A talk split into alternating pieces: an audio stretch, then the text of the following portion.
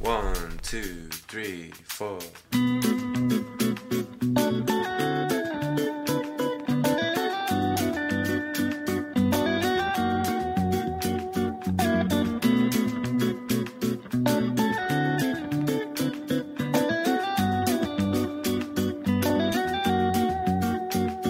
I love the way it flows. I love the way it grows. There's something in this sound takes me far. It's like a special song. Can move my mood along. But I cannot say, you'll hear through my guitar. Bienvenidos y bienvenidas a este Revuelto de Zetas, un programa donde la voz de la gente joven importa y es un programa además cocinado por Ana Irigoyen y Marta de Rentería. Vamos a tratar diferentes temas que sé que eh, a vosotros, gente de la generación Z, os importan muchísimo. Pues sí, hola, bienvenidos chicos. Y en este nuestro primer programa eh, vamos a tratar eh, sobre. Ha llegado la primavera y yo creo que es momento de hablar del amor y por eso vamos a hablar del amor en tiempos de Tinder con nuestro ingrediente especial que es Ana Las Heras. Y también vamos a hablar de la música, ¿no? De cómo está la música hoy en día, si hay buena música, no hay buena música, todo esto de las mezclas musicales. Así que quedaros, escuchadlo porque seguro que os va a encantar. Allá vamos. You with that summer glow. The music gives me sun when winter starts. She told me at the baseline everything will be alright.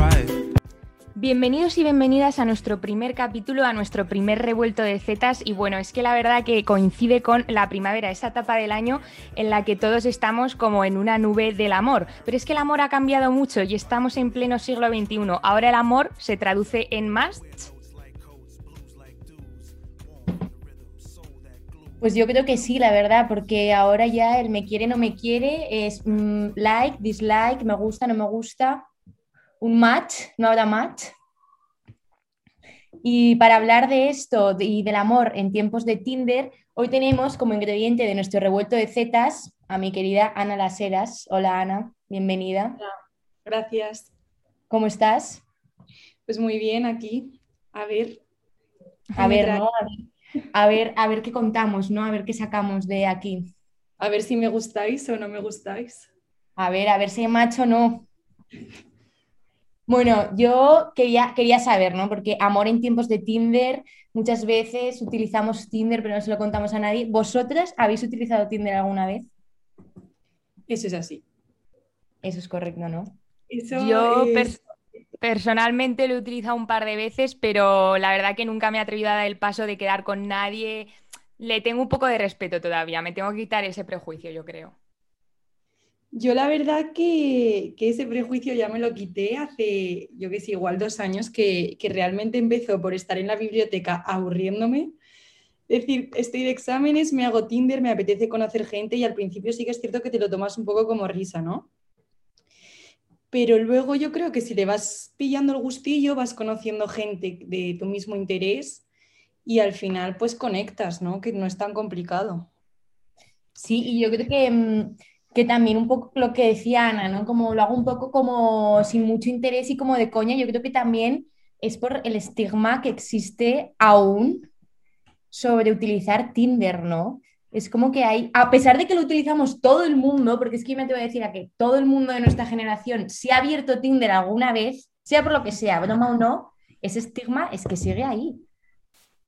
Pero es que yo creo que ese estigma viene un poco de que no es romántico, ¿no? Conocer a alguien por Tinder o que luego no va a ser como una relación al uso ni una relación romántica porque os habéis, con- os habéis conocido por Tinder, ¿no? Como que ya infravaloras tú tu propia relación a la hora de conocer a alguien porque ha sido por Internet. Yo creo que también lo que, de que sea por internet, ¿no? Y que al final, eh, bueno, yo cuando empecé a conocer Tinder se conocía como la intención de únicamente tener relaciones sexuales, ¿no? Entonces, al final, yo creo que también eh, la gente lo ha juzgado mucho como personas que, que están desesperadas y que lo único que buscan es echar un polvo una noche cualquiera o una tarde. Totalmente, que eso obviamente está ahí. Siempre vas a encontrar a gente que lo que va a buscar va a ser echar un polvo y bueno, si no te, si te he visto no sé quién eres. Pero yo creo que también ahora en los tiempos que vivimos con la pandemia, yo creo que Tinder se ha convertido en una alternativa para conocer gente. O sea que realmente también esta situación ha ayudado a ello, a desestigmatizar un poco Tinder de mm, estoy en casa, mm, no puedo conocer a gente porque no salgo de fiesta, me voy a abrir Tinder y le voy a dar una oportunidad. Sí, está claro que la pandemia ha ayudado un poco a reactivar todo lo que es Internet y todo lo que son las eh, redes sociales, pero es que desde mi punto de vista es como que no me acaba de estimular del todo Tinder, porque es como que de repente las dos veces que me lo he instalado así de coña es ver gente como un catálogo ir pasando, ir pasando, que al final a mí me aburre, o sea, llega un punto que me aburre, no es cuando como cuando estás en una discoteca o en un bar que dices, hostia, pues hay miradas con este, hay con, el otro, ¿sabes? Me acaba aburriendo el formato Tinder. y es lo que os quería preguntar, mm, ¿Tinder deshumaniza? ¿Creéis que deshumaniza Tinder al ser simplemente una fachada, una foto? Porque puedes pasar al amor de tu vida sin querer al pasarlo. Entonces, ¿estás deshumanizando simplemente y estás fijándote solo en el físico? Claro, es que... Yo creo que ahí está, ahí está el kit de la cuestión, ¿no? Eh, cuando tú eh, swipeas, ¿no? Que se llama así, la hora sweep, ¿no? Swipeas hacia un lado o hacia otro. Eh, realmente tú también tienes la opción de, leer la biografía, ¿no? Evidentemente, yo creo que la mayoría de personas tienen pues eso de, joder, me gusta físicamente o no, eh, podemos encajar físicamente o no. Pero luego también tú lees la descripción y, ves eh, los gustos de la otra persona, puedes poner también pues tus opciones preferidas, pues yo que sé, viajar, eh, ahora últimamente mucho, pues mucha gente tiene escalar, dibujar, pones tus intereses y yo creo que es muchísimo más fácil. No, yo creo que al principio puede que deshumanizar y yo creo que ahora no tanto o sea, por la experiencia que yo tengo personal. Claro, pero al final ahí tienes ya como que indagar un poco, ¿no? La persona. Claro, tía, pero, o sea, tienes que dar la información y leer la descripción, no hay que hacer nada más. ya, eso sí que es verdad. Pero a lo que, a lo que yo quiero llegar, o sea, al final en Tinder, eh, usuarios, 50 millones de usuarios tienen todo el mundo, eh, que es una pasada. 50 millones de personas buscando el amor o o también utilizar Tinder para encontrar amigos.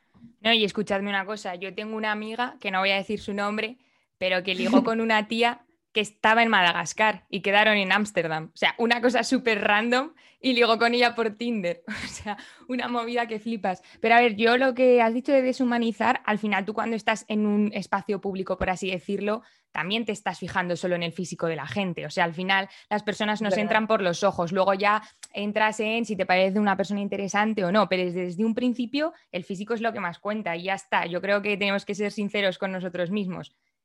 En un primer momento me refiero, luego obviamente no. Pero sí, eso, eso claro que sí, lo estás deshumanizando quizás en una discoteca, quizás en un bar, eh, cuando conoces a una persona, pero igual es que ha cambiado nuestro concepto de historia de amor también. Ya, eh, digamos que esa historia que nos ha vendido Disney del amor de tu vida, el amor a primera vista, claro, tendríamos que empezar a pensar, ¿eso de verdad es real? ¿Eso de verdad es posible ahora? ¿O es algo que se ha quedado anticuado y quizá del siglo pasado? A ver, está claro que, eso yo creo que se ha derribado completamente. Pues nuestra generación lo ha derivado, o sea, lo ha derribado. Entonces, al final, eh, cuando, por ejemplo, nuestros padres tenían nuestra edad, creo que ya definitivamente eh, buscaban eso. ¿Eh? No, pero también la diferencia ¿no? de nuestros padres, que igual han tenido dos novios en su vida, ¿no? Antes tú te conocías a una persona y ya te casabas y ya hasta que la muerte nos separe. Y es que ahora tenemos 8.000 novios, 8.000 rollos, cuatro amigos y un amigo con derecho a roce. Y eso me parece absolutamente maravilloso. nos, hace crecer muchísimo más. Sí, claro que sí, pero yo creo que también está muy relacionado con la necesidad de consumir que tenemos constantemente y del ansia que tenemos constantemente en esta generación, con todo, me da la sensación, ¿no? También un poco, es como de mm, mucho, mucho, mucho, mucho y rápido, rápido, rápido. Yo creo que es más bien el ansia de estar todo el rato en contacto con alguien o con estar todos como conectados, ¿sabes? En plan, pues hablando con uno, con el otro, tal. Al final, en nuestra casa siempre, la mayor parte del tiempo estamos con el móvil. Y estar con el móvil significa pues eh, intercambiar pues palabras o fotos o imágenes con otras personas. Sí, claro, pero pero, pero, este, pero este consumo humano, ¿no? ¿Tinder lo fomenta? Tinder lo fomenta, evidentemente. Pero yo creo que también el cambio está en, la, yo creo que lo equipararía a la, pirámide de necesidades, ¿no? Al final, generaciones eh, antiguas a la nuestra han tenido más la necesidad de tener una formación, de, llevar comida a casa, de protegerse, tenían otro tipo de necesidades. Nosotros, nuestra generación, la mayoría, eh, vivimos bien, podemos eh, eh, sacarnos estudios sin un gran esfuerzo, que es estudiar y poco más. Entonces ahí es cuando llega a qué escalón de la pirámide de necesidades pasamos. Nuestra generación pasa al conocimiento humano, a la introspección, a, seguir por esos caminos, ¿no? A llenarte de amor y a conectar con otras personas, que es, otro tipo de necesidad que yo creo que hasta ahora no estaba tan, no, florecía tanto, por decirlo de alguna manera. Es también como que le hemos dado más libertad con lo que, lo que saco de lo que dices, ¿no? Como que tenemos mayor libertad con respecto a encontrarnos a nosotros mismos y encontrarnos con los demás y también a las emociones, ¿no? Y, a la, y al liberar lo que pensamos y lo que y sentir y buscar esos sentimientos. Por supuesto, y el, diferenciarnos del resto, ¿no? Que hasta ahora al revés ha sido todo, era todo como todo muy igual, todo muy igual. Ahora al revés, lo que se busca es diferenciarte del resto. Ya no, ya no es lo mismo que antes, vamos, es mi perspectiva. Sí, no, yo estoy de acuerdo, pero eh, lo de diferenciarte del resto. Eh, en Tinder me parece que es un poco difícil porque al final has dicho, no, es que en Tinder puedo buscar, eh, me fijo en su biografía, no sé qué, pero al final en Tinder filtras primero físicamente, por el físico. Aunque es lo primero en lo que te fijas, que luego ya ves la biografía, le habláis, eh, no sé qué, no sé qué. Pero sí que es verdad, y decía Ana, no, pero es que en una discoteca también eh, lo primero que ves es el físico, sí, es el físico, pero luego le conoces instantáneamente, es algo instantáneo igual dices, mm, me atraes físicamente, pero me pareces gilipollas y te vas. Yo Entonces, ahora lo estaba pensando, estaba reflexionando un poco y es que al final creo que todo se basa en lo de la necesidad de consumir, porque al fin y al cabo no creo que ninguna de nosotras tres necesite instalarse Tinder para conocer a gente nueva o para ligar, pero a lo mejor esa necesidad de consumir y de, de conocer gente todo el rato y de estar todo el rato conectado con gente hace que nos eh, instalemos una aplicación que realmente no la necesitamos. Bueno, mm, depende, depende, ¿no? De si la, depende de muchas cosas si la necesitas o no, porque claro. Me parece una eh, necesidad muy superficial. Bueno, depende de las necesidades que tenga cada persona, ¿no? Hay, hay personas que tienen unas necesidades mm, que son eh, más suyas con un círculo más cerrado, pero hay gente que necesita expandirse más. Yo estoy de acuerdo con Marta eso. Bueno, pero te puedes expandir de otras maneras. Nunca, es malo, o sea, nunca es malo conocer a gente nueva, mm, tener eh, sexo de una noche, mm, enamorarte, y descubrir a un montón de personas. Eso nunca puede ser malo. Entonces, no creo que sea una necesidad no necesaria, sino que creo que es algo que siempre suma. Yo también lo pienso, la verdad, y al final tampoco es la necesidad de tener la app de Tinder, es simplemente eh, hacer real tu necesidad, ¿no? Ahora mismo eh, que estamos en una pandemia mundial, ya no es que no puedas salir por la noche, es que casi no viajamos o, las personas pues que estamos estudiando, estamos trabajando, tenemos una rutina y no tenemos otra escapatoria que, para conocer gente nueva que no sea esa aplicación, pues al final me parece una gran ventaja que se haya creado eso. Sí, o sea que en, rasgos generales, vamos a decir, mm, ¿a favor de Tinder o en contra de Tinder? Yo a favor. ¿Completamente a favor tú? Completamente. Ana Irigoyen. A mí me parece bien. Estoy a favor con matices. O sea, no voy a cancelar a nadie que, se, que utilice Tinder. Pero... Estarías cancelando a 50 millones de personas en el mundo. Ojo lo que, que, no nuestro primer programa. nuestro primer programa, basta. No, a ver, a lo que me refiero es que lo veo como una aplicación de vagos, tío. En plan, en el sentido de que si te quieres expandir, si quieres conocer gente, si quieres, mm, no sé, pues eh, llenarte de otro tipo de personas, pues muévete, tío, pero descargarte una aplicación y ir pasando así con el dedo a peña súper random, me parece de vagos, pero me parece totalmente legítimo instalarte Tinder y ligar y encontrar el amor de tu vida y que seáis muy felices. Pero eso, a favor con matices. Bueno, yo he de decir que estoy completamente a favor y un poco en contra de lo de Ana Irigoyen, pero bueno, mm, no pasa nada. ¿Puedo hacer una Eh, pregunta? Una última pregunta. Mm. Las que quieras. Yo a Ana Irigoyen le quiero hacer la pregunta de que cómo, cómo ella propone conocer gente a estas alturas. O sea, ¿tú si quieres conocer gente eres capaz de ir a un bar y sentarte en la mesa de una persona desconocida? Eh, pues acepto el reto totalmente. Si quieres, un día quedamos y me acerco al bar y le hablo a una persona totalmente desconocida. ¿Pero porque te salió o por, por el reto? Por lo que, por lo que quieras. Si yo llego a un bar y veo una persona atractiva en un bar, pues a lo mejor es una anécdota que flipas luego de contar, ¿sabes? Es que esas cosas a Pero lo no, es mejor... lo normal, pero no es lo normal, no es lo normal que se hace, porque igual la otra persona dice, esta loca que está haciendo llamando a la policía automáticamente. Yo también. Pero es que eso antes pasaba, tío. O sea, antes tú ibas a un bar y le hablabas a, una persona y si no, pues te decía, pues chao, ¿vale? Pero si no, puedes conocer a esa persona perfectamente. Claro, antes pasaba en la época de nuestros padres y ahora es difícil porque como estén más de seis no te puedes sentar. Pero es que ya vendrán tiempos mejores, o sea, te quiero decir. Pues Mientras vendrán mientras eh, mejores y mientras tanto os esperamos a todos en Tinder. Y bueno, Ana, muchísimas gracias por venir a este debate sobre el Muchas amor en tiempos gracias, sí. que viva el amor ante todo. Y muchas gracias y nada, os deseamos mucho amor en esta primavera. I love the way it grows. There's something in this sound that takes me far. It's like a special song, can move my mood. Say, you'll hit through my guitar.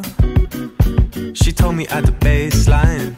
Y ahora vamos con nuestra sección de cultura en la que vamos a hablar de un tema que yo creo que a todas y todos nos encanta, que es la música, que es algo con lo que todos mm, alcanzamos un montón de emociones, disfrutamos, nos relajamos, pero hay para muchas otras personas que también es un trabajo, pero también para muchos tetas y muchos jóvenes también es un futuro. Y esto, ¿cómo se, cómo se consigue? Pues también gracias a que ahora tenemos plataformas como Spotify, SoundCloud o YouTube que, pues, que están permitiendo que muchos jóvenes creen música desde su propia casa, desde su, desde su cuarto, sin necesidad de, de grandes mm, espacios para crear música. Y yo creo que esto es algo muy positivo y que está permitiendo descubrir numerosos talentos en el mundo de la música y especial positivo para la gente más joven y para la generación de los tetas.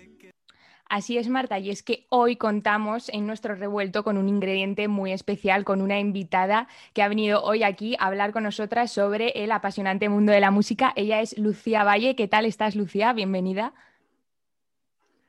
Muy bien, muchas gracias chicas por traerme aquí a vuestro podcast.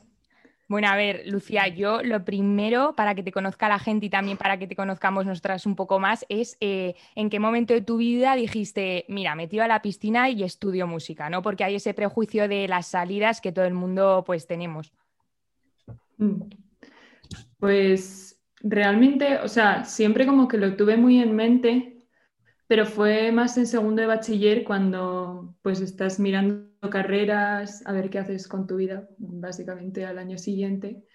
Y claro, yo en realidad iba a estudiar matemáticas o física, estaba haciendo ciencias y tenía como el, el gusanillo de la música, siempre como que lo llevaba ahí en plan de, ahora llega el momento de tomar esa decisión, no sé si voy a tomarla, lo voy a dejar, lo voy a apartar, tal, y empecé a informarme también, pues a la vez que miraba sitios donde podía hacer la carrera de matemáticas y física, empecé a mirar dónde podía estudiar música o qué carreras había o lo que fuera. A mí me había gustado siempre mucho cantar y bueno, desde pequeña he estudiado música y había hecho ya canto y demás y encontré la escuela donde estoy estudiando ahora, aparte de otras más y decidí, eh, dije, bueno, no voy a dejarlo aquí ahora atrás porque si no me va a quedar como esa espinita clavada toda la vida. Entonces, pues es el momento de tomar esta decisión. Y básicamente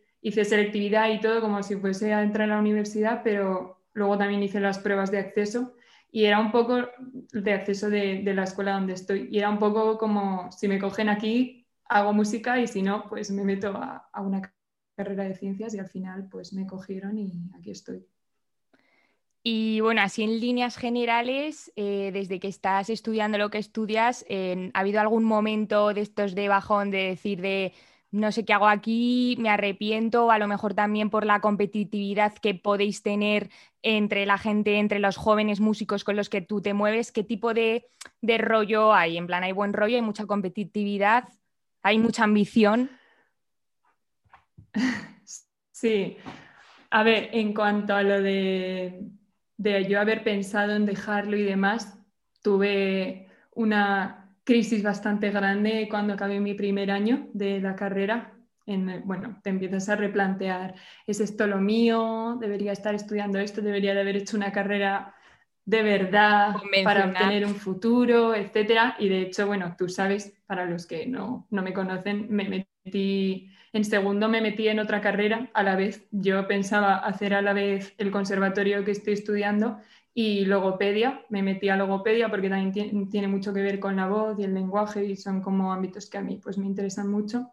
Y dije, bueno, en realidad me gustaba la carrera, pero en el fondo lo hacía un poco como para tener yo esa seguridad de, no, estoy estudiando algo y sentirme yo como satisfecha conmigo misma y realmente, bueno, duré un mes y medio en esa carrera, pero me sirvió para, darme cuenta, para reafirmarme que quería seguir con la música y que era lo mío y demás. Y de hecho me sirvió luego para coger ese segundo año de carrera con muchas más fuerzas y muchas más ganas de estudiar y de seguir.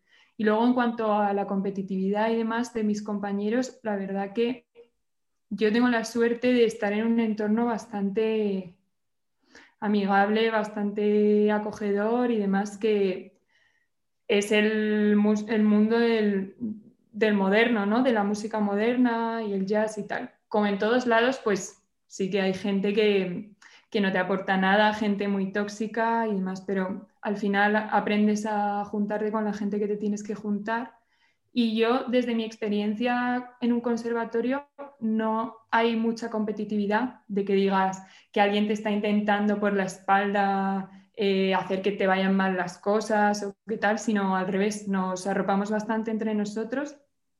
Pero sí que, no sé, he oído, por ejemplo, que en los conservatorios de clásico igual es todo como mucho más, más competitivo porque lo que se estudia es como para ser el mejor realmente. En el clásico es como que para tu ser, ganarte la vida tocando, tienes que ser concertista y tienes que alcanzar un virtuosismo muy grande. Entonces, tus compañeros de clase, o sea, como, como que está mucho más cerrado lo que es la expresión artística, ¿no? Por ejemplo, en lo que yo estudio, puedes tener una voz distinta de lo que es la voz estándar o una voz más sana o una voz más de musical o lo que sea, pero como que la personalidad también juega un, gran papel, ¿no? Entonces yo mm. creo que en ese aspecto el moderno pues es un poco menos competitivo porque eh, es más importante, no, no, estás tan, tan atado a un estándar que tienes que seguir. No sé si me estoy Sí, sí, sí.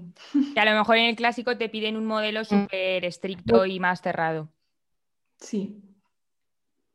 Eh, bueno, Marta, no sé si. Y que yo creo que, bueno, al final se ¿no? Pero que, yo digo que, bueno, que realmente sin tener ni idea, yo creo que al final en, en todas las artes, y yo creo que especialmente en la música, es muy necesario para la inspiración, ¿no? Pues nutriros entre todos y mezclar ideas y mezclar conceptos, porque yo creo que así salen las cosas más, más guays y más interesantes. Y lo que decía Marta, que además creo que es que ahora... ¿Me oye? sí, sí, se te oye, se te oye. Ah, pues no, que estaba diciendo que... Joya, se me ha olvidado que estaba diciendo. Ah, sí que es cierto que entre nosotros nos nutrimos muchísimo, o sea que tú te puedes pegar cinco horas haciendo escalas o estudiando X temas o lo que sea, que luego igual de esas cinco horas, luego estás dos horas o una hora tocando con, compañeros, eh, tocando temas juntos o improvisando, lo que sea, y pueden salir muchas más cosas, porque al final la música no siempre es algo tuyo solo, sino es como una forma de lenguaje entonces tienes que comunicarte con más gente y el hecho de tocar con compañeros y tal, pues ayuda mucho en la inspiración y en desarrollarse como músico y todo. Sí, luego lo que decías, Marta, de que ahora como, o sea, que así salen las cosas guays, me ha recordado un poco a que ahora está muy de moda como la música alternativa, ¿no? En plan, música que no es eh, muy convencional, que es un poco que incluso la escuchas una vez y dices, hostia, qué mal toca esta gente, pero que luego se ha hecho súper famosa, ¿no? ¿Qué opinas Eso lo piensas la primera vez, pero luego ya te empieza a gustar. Claro, exacto. Por ejemplo, o por ejemplo las, las, mezclas de estilo que hay ahora, electrónico y flamenco, como Exacto. ¿no? Zetangana, Hmm. salía ese boom, al final son mezclas de estilos que antes no lo habríamos pensado. Hmm. Bueno, en cuanto a la mezcla de estilos, es que es algo que, está empezando ahora, pero que de eso es de lo que se va a tratar como el panorama musical de aquí en adelante, porque realmente, o sea, hay distintos estilos en cada continente, hay, hay más predisposición a escuchar una cosa u otra, pero al final hoy en día pues vivimos muy conectados con las redes sociales, con todas las plataformas que tenemos y todo. Y es como mucho más fácil conocer otras culturas y otras músicas de todo el mundo. Entonces se está tendiendo mucho a la fusión y eso sí que es cierto. Y en cuanto a lo que me habéis dicho de, los géneros estos alternativos, pues no sé, o sea, ¿qué, ¿qué opino en qué sentido? es que no. No, a ver, no sé, en plan, que yo a veces he escuchado a gente decir rollo, pues si es que estas tías, por ejemplo, las hints estas, plan, que, tocan fatal, no sé qué, tal, eso es música, porque ahora parece que todo es un temazo, ¿no?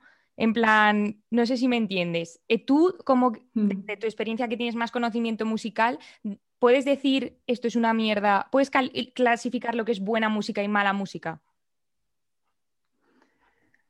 A ver, es que aquí nos metemos en, en cuestiones realmente incluso filosóficas. De hecho, yo este año en la carrera tengo una, una asignatura que, se llama Estética y Filosofía de la Música, en la que se, habla se, se toca a veces un poco este tema de qué es arte. ¿Estos son artistas o son intérpretes? ¿O este tío que hace trap es artista porque realmente no tiene ni idea de música? ¿Es un músico? Pues a ver, todo eso es que tampoco, tampoco depende de la idea de música que tengas. O sea, yo creo que yo por saber más música no soy quien para decir esto es bueno o esto es malo, ¿sabes? Yo igual pues sí que puedo detectar cuando una música, no sé, está más elaborada o se nota que la persona que la ha compuesto pues que sabe de música, porque al final pues es como un lenguaje que entre nosotros pues entendemos cuando tú si has metido yo que sé X acorde o X armonía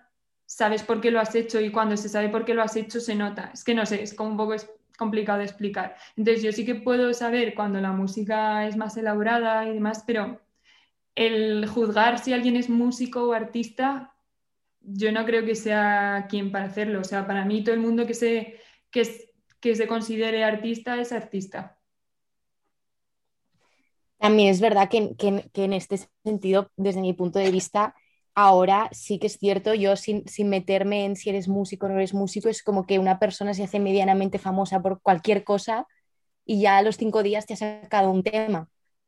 Eso también es... Mm, a ver, es que, claro, ahí se junta un poco lo que sería el, esto de la libertad, pues, del arte, de poder tú expresarte como quieras y tal, con un poco el intrusismo laboral, digamos, ¿no? O sea, quizás eso es lo que queríais como referiros, pero no sé, o sea, yo personalmente no... Es que sí que yo también me he encontrado mucho, muchas, muchos músicos que hablan de este tipo de acciones, como así como más intrusismo laboral, incluso como con más odio, más... Y realmente no sé, o sea, yo creo que eso es algo un poco más personal, depende tú, tus propias, no sé, tus, propias frustraciones y de todo que te esté afectando eso, ¿sabes? Es que hoy en día ya no solo una persona que no es músico, sino incluso con todos los músicos es mucho más fácil sacar cualquier cosa a la luz de música. Entonces, pues está como mucho más al alcance de nuestras manos, pues eso tiene una parte buena y una mala, mala entre comillas. La buena, pues que los músicos que saben música tienen más facilidades para poder expresarse y sacar cosas. y la mala, que digo entre comillas porque no tiene por qué ser mala, es que está abierto a todo el mundo, entonces todo el mundo tiene a mano hacer música. Eso puede ser malo o bueno realmente, porque da lugar a una amplitud muy grande de cosas, no sé. Em, sí, lo que te iba a preguntar, que se me ha ido un poco el santo al cielo. Eh, ah, sí, vale. Vale, tú ahora mismo, Lucía Valle, no sé si tendrás proyectos en mente o tal, pero una persona joven que estudia música y se quiere ganar la vida de la música, porque yo hace poco entrevisté a un artista callejero, bueno, estuve charlando con él, no le entrevisté, y me dijo que ahora la mejor manera de ganarte la vida siendo músico es cantar en la calle. Entonces, ¿qué es lo que hace la gente joven que estudia música para intentar pues ganarse la vida, ¿no? ¿Cuál es la mejor opción? Es fuerte eso, ¿eh? Es fuerte, me pareció muy impactante lo de... Sí, sí. Pensaba que me ibas a decir algo como YouTube, pero lo de la, calle no me lo esperaba. Me ha sorprendido. Bueno, Lucía Valle eh, ha dado conciertos en Independencia para la gente de Zaragoza. Un saludo. Pero qué gente de Zaragoza, Ana, ¿cuánta gente va a ver esto? Ya me estás. No, a ver, yo es que lo de la calle, sí, pero sí, pero no, porque tú en la calle es muy fácil, o sea, realmente es un escaparate directo, ¿no? Te pones a tocar y la gente te escucha. Estás en Gran Vía que, está, que están pasando cientos de personas cada minuto, pues obviamente sí que puedes obtener resultados muy rápidos y en cuanto a ganar dinero, en cuanto a ganar seguidores, lo que sea pero no es lo único que hay para ganarse la vida de músico. Lo que pasa que igual como que es lo más fácil y visible, yo diría, no sé. Y el dinero más rápido, ¿no? A lo mejor. Sí, que no significa que, o sea, no está mal. De hecho, mucha gente ha empezado tocando en la calle y le han descubierto. Mira, Ed Sheeran sin, más, sin ir más lejos y gente así de OT de, de España y cosas así. Son gente que han empezado tocando en la calle y les ha visto la persona que les tenía que ver que les ha llevado al, estrellato, ¿no? Pero, pero no sé, o sea, no creo que sea la forma, la mejor forma de ganarse la vida como músico hoy en día.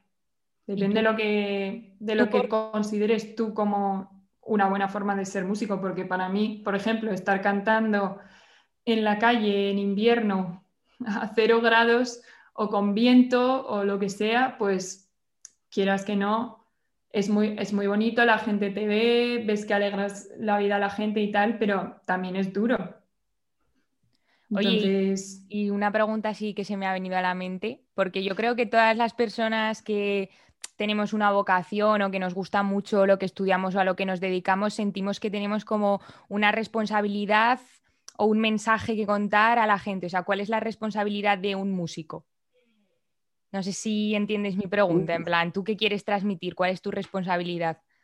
¿Cuál es como tu pequeño granito de arena que vas a aportar a la humanidad? Pues mira, yo eso es algo que lo hablo mucho con mis amigos, el, el tener un compromiso con la música, ¿no? Claro, realmente podríamos diferenciar músicos de no músicos con gente que tiene un compromiso con la música y gente que no es una de las opciones que hay, tampoco digo que sea la correcta. Yo lo veo en muchos aspectos de esa forma y es que, no sé, o sea, por ejemplo, cualquier youtuber que saca un tema de repente, que es lo que estábamos hablando de gente que se hace famosa y a los dos días ya está sacando un tema. ¿Tienes un compromiso con la música? O sea, ¿tú realmente quieres hacer algo, quieres aportar algo a la música o solo quieres sacar contenido, sacar contenido audiovisual, no sé, por hacer algo nuevo, por, lo que sea, por ganar seguidores o lo que sea. Hay una diferencia entre eso y, y yo, por ejemplo, lo que siento que es que tengo un compromiso con la música y que yo pues estoy estudiando música, sé un poco lo que me gusta y lo que yo quiero desarrollar de mi música, ¿no? Entonces a mí, por ejemplo, pues me gustaría o sea, tener mi proyecto con mis propias composiciones y todo eso.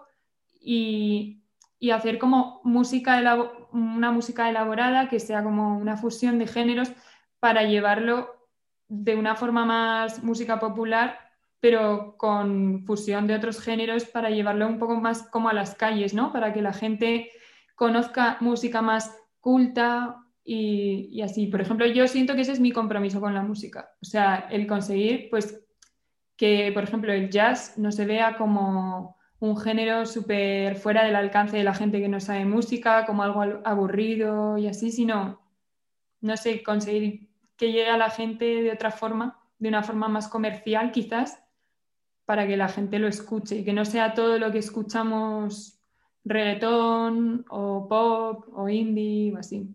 Entonces, yo, por ejemplo, personalmente tengo ese objetivo y el objetivo de serme a mí fiel siempre y fiel a mis principios y, seguir desarrollándome siempre, siempre seguir estudiando y nunca juzgar las cosas como súper de primera. Es un poco lo que hablábamos de quién es músico, quién no es músico. Pues es que es muy amplio y todo lo que es el mundo del arte y todo. No sé, yo creo que hay como que fluir un poco, dejar a todo el mundo estar y todo. Sí, porque con esto último que decías, ¿no? De serme fiel eh, transmitir algo, yo creo que em, también hay que tener una cosa en cuenta, ¿no? que yo creo que hay muchos artistas que ahora conocemos que decimos que comerciales, que te, has podido vender o lo que sea, y al final no tenemos muchas veces en cuenta que, la música es un trabajo también y que a veces, pues como todos los trabajos del mundo, están regulados por el propio mercado. Y si el mercado te pide mm, que hagas reggaetón o que hagas tonti pop, pues mm, yo por eso mm, pienso, bueno, pues tiene su razón, ¿sabes? Porque al final es un trabajo y a veces se nos olvida que mm, el amor al arte es muy bonito, pero eso también está ahí. Claro, sí, sí, totalmente. O sea, a ver, al final uno se gana la vida como puede, ¿no? En plan, dentro de, de tus capacidades de, tus posibilidades, de, todo, pues haces un poco o sea, tampoco es que yo ahora diga, voy a hacer jazz y es lo único que voy a hacer, sino todo va en contra de mis principios. No, te tienes, o sea, te tienes que ir amoldando también a las oportunidades que te va brindando la vida.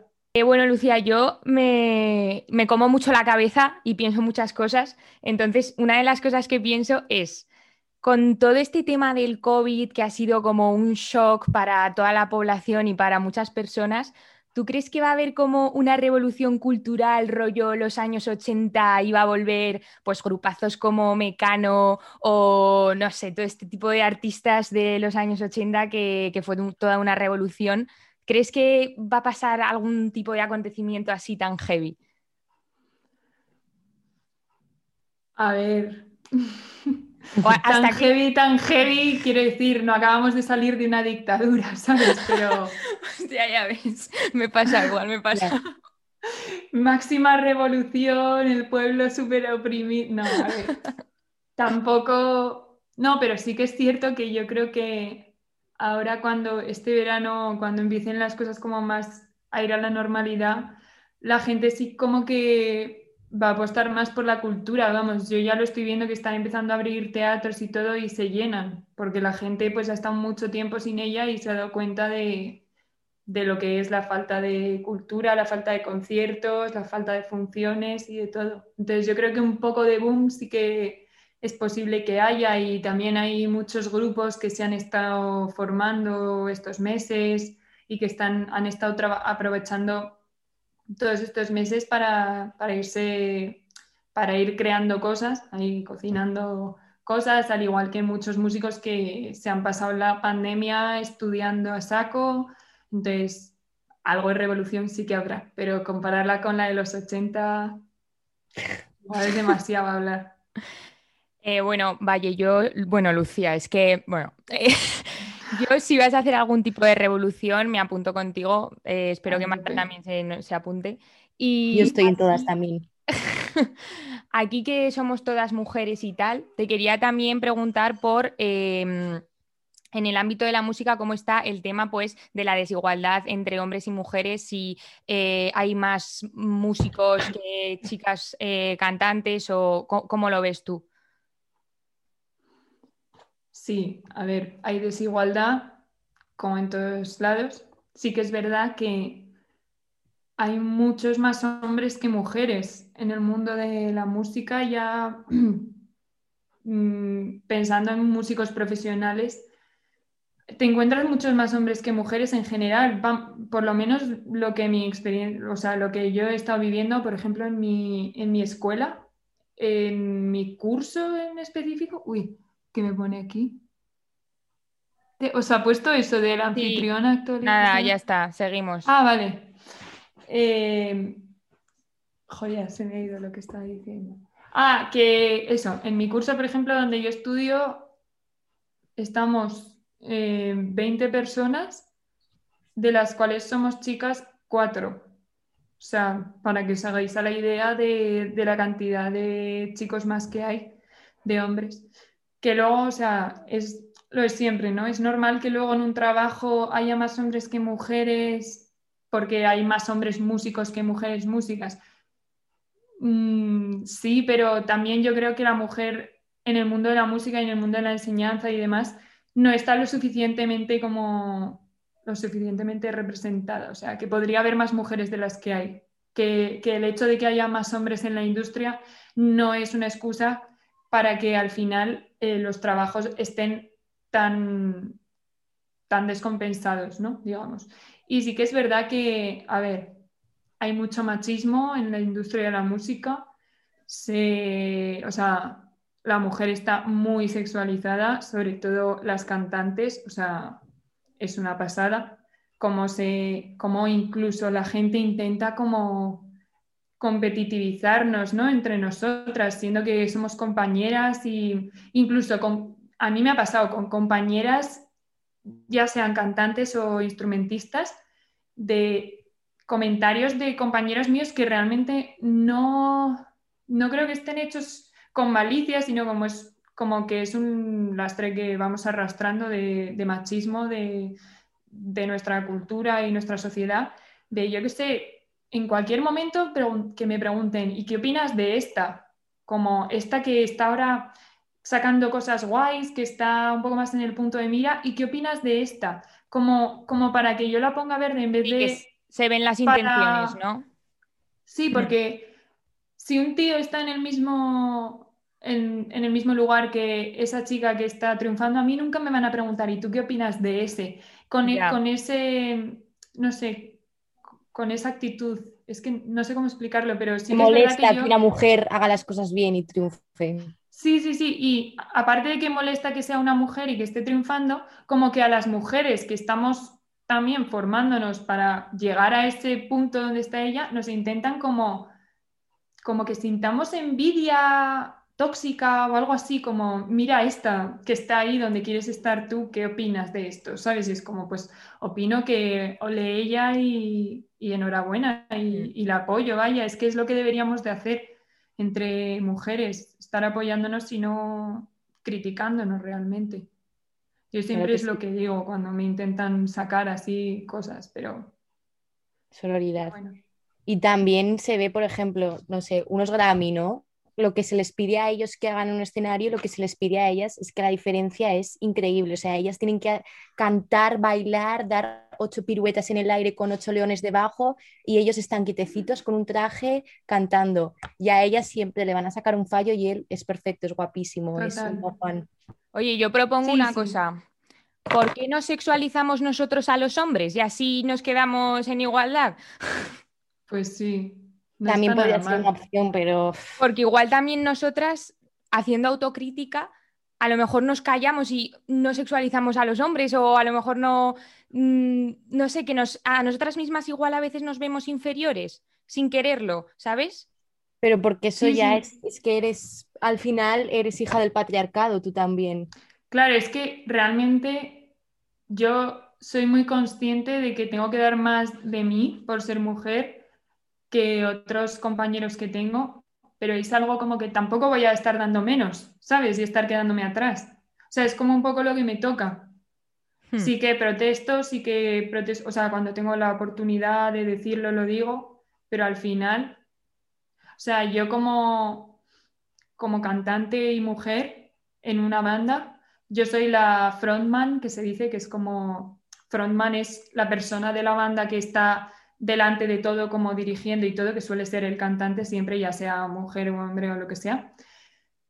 Tengo que, o sea, tengo que cantar bien. Aparte de que todos los instrumentistas tienen que tocar bien, yo tengo que cantar bien, pero además tengo que saber moverme, tengo que saber bailar, tengo que saber hablar bien en público, tener buen, mm, buen estar, saber, saber, buen saber estar, eh, yo qué sé, ser, ser guapa, guapa, lista, artista, bailarina, todo eso, ¿sabes? Entonces es como, realmente te lo exige un poco la industria y es algo como, no sé, que tampoco te vas a quedar atrás, ¿sabes? Por decir, no, pues tal.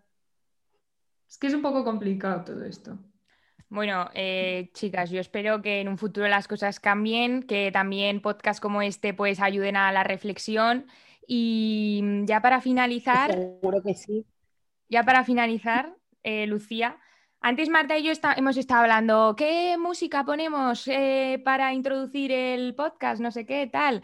Entonces a mí me gustaría que nos dijeras una recomendación de un artista o una canción o lo que tú escuches ahora en el metro o por la Gran Vía, que nos digas algo que nos inspire para esta semana.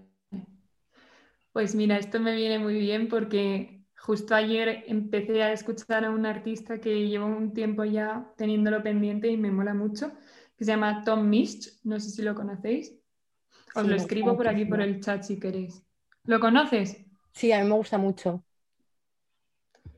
Así que yo llevo hoy a la ida y a la vuelta de clase me he puesto una canción, una canción que se llama It Runs Through Me que es de las más famosas que tiene en Spotify, de las primeras que sale. Eh, no sé si queréis os lo escribo. Lo escribo aquí.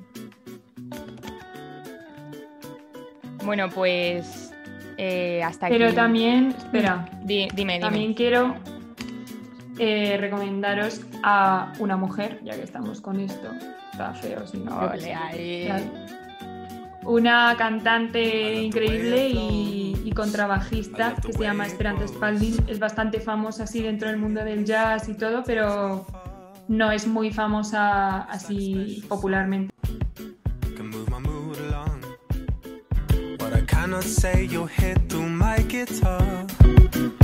She told me at the baseline, and everything will be alright. She told me that the groove is mine, it will take us through the night.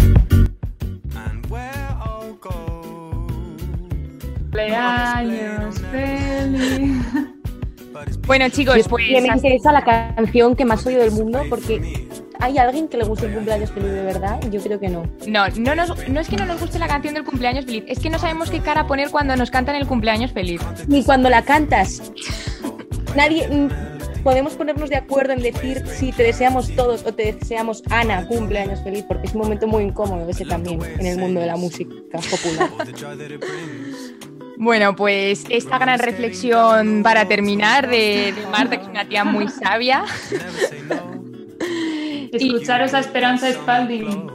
Exacto, y también escuchar a Lucía Valle, que dentro de unos años estará en todas las radios de España o en todos los teatros o en donde sea, pero ahí va a estar eh, transmitiendo música y cultura y de todo que nos hace falta en estos tiempos de COVID. Así que nada, chicos. Y de cultura. Exacto. Muchas gracias. Gracias. A vosotras, chicas. Esperamos que os haya encantado nuestro revuelto de hoy, pero deciros que la semana que viene tendremos más ingredientes nuevos, más temas a tratar, así que os esperamos la próxima semana. Un saludo muy fuerte. Que tengáis un buenísimo fin de semana. Chao. Oh, the way I hear the melody, the waves bring clarity running through me. You can't take this away from me. Oh, the way I hear the melody, the waves bring clarity.